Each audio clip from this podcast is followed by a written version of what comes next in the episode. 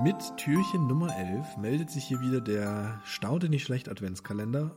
Und ich habe gehört, Cornelius, heute haben wir wieder eine absolute Knallermeldung im, im Schuh stecken. Ähm, anders kann man es nicht sagen. Und ich bitte dich auch, das Wort Knallermeldung äh, an der Stelle wörtlich zu nehmen. Wir gehen äh, in den Juli 1991 in die USA zu Todd Rollins, Hilfs-Sheriff im US-Bundesstaat Oregon.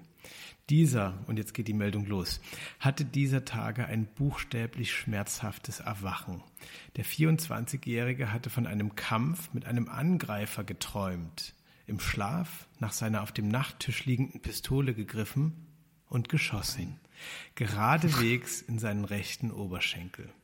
Wie ein Sprecher des Sheriff-Büros berichtete, schlief Rollins erst noch etwas weiter, weil der Schuss so gut in seinen Traum passte und staunte nicht schlecht, als er beim Erwachen seine bereits blutdurchtränkte Schlafanzughose sah. Seine Frau Jennifer fuhr ihn ins Krankenhaus, allerdings musste Rollins sie erst wecken, obwohl sie neben ihm im Bett geschlafen hatte. Am Samstag, am Samstag lag der Hilfs-Sheriff zwar noch immer im Krankenhaus, war nach Auskunft seiner Vorgesetzten aber wieder wohl auf. Keep Rollins, Rollins, Rollins. Cornelius, was ist denn wie, also mal ganz, ganz, ganz objektiv gefragt, schlafen wir einfach nur sehr, sehr schlecht oder warum? Ja, ich meine, das ist jetzt die zweite Meldung.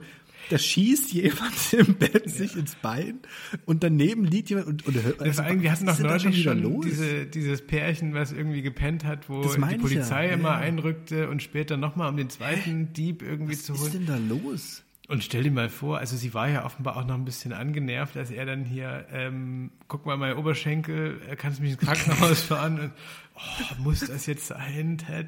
Äh, nee, Todd Nerv mich nicht, ja. ist Wochenende. Aber wie geil, also auch, also wenn, ich, ich weiß nicht, ob das stimmen kann, so, ne? Aber, aber äh, Alter, stell dir das mal vor, du, du oh, weil, weil du träumst, dass du kämpfst, greifst du, ja. außer, das ist ja Inception als Lebensgefahr, irgendwie so, du greifst dann zu der Pistole und also auch, auch dass er selbst leider schon noch nicht so, aufwacht durch ja. diesen Schuss. Ja, und es ist für mich leider irgendwie wieder so absolutes US-amerikanisches Klischee. Da ja. hat einer so die Waffe noch im, im, Nachtschrank liegen und anstatt sozusagen, also weißt du, wenn bei mir jetzt einer im, im Schlafzimmer steht, wäre erstmal sagen, ey, okay, hallo, ist, ist da jemand? Was, ja. was soll die Scheiße? Aber einfach völlig humorlos diese Waffe zu zücken und ja. dann loszuschießen. Ich meine, das hätte seine Frau sein können, die aus dem Badezimmer ja. irgendwie wiederkommt oder irgendwas. What the fuck? Also auch, auch das, äh, äh, die, diese Waffe da einfach so, so rumliegt, ist natürlich krass und aber auch, dass er, ähm, ich, ich, ich verstehe das alles nicht. Äh, also, der, er muss ja genommen haben und dann, wenn er lag, ja. irgendwie dann aber so gehalten haben, dass er sich in den Oberschenkel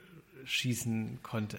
Also ich, ich verstehe das alles nicht. also das, das, ja gut, das kann ich mir wiederum erklären, weil ich meine, wenn du, wenn du nach dem Aufwachen, vielleicht als, als, als kleiner Test für dich äh, morgen früh, einfach mal direkt versuchen, eine Faust zu bilden. Ne? Du ja, merkst ja, du ja. hast ja gar keine Kraft ah, im Körper. Du meinst, und, der konnte und ich meine, das zugreifen. Ja. Ne, ich, ich glaube, das ist eine, also so eine Waffe ist schwer. und ich glaube, dass der die einfach, dass, dass es schon logisch ist, dass der die dann eher so ein bisschen nach unten hält in dem Moment. Aber ey, und vor allem, das ist ja, Oberschenkel ist auch echt gefährlich, da kannst du ja verbluten, wenn du die falsche, die falschen Adern triffst. Klar, klar. Und dann auch, auch einfach wieder, also ich, ich glaube, es gibt Menschen, die schlafen dann ein und wachen einfach nie wieder auf. Ja. Und so. äh, also wie geht denn das eigentlich mit der Karriere weiter? Also ich meine, das hat ja äh, der, der Chef gemeldet. Bist du noch tauglich als Polizist nach so einer Nummer? Da muss ich leider immer an die groß, an den großartigen Film äh, Three Billboards ähm, in Ebbing, Missouri Outside denken. Ebbing, Missouri, ja, ja, Oder Out, Outside Ebbing, Missouri, genau. Ja. Absolut großartig. Da geht es um, um so eine Polizeiwache, genau, und als so, so ein Hilfs-Sheriff und wo du auch so denkst, meine Güte, wie dumm kann man eigentlich sein?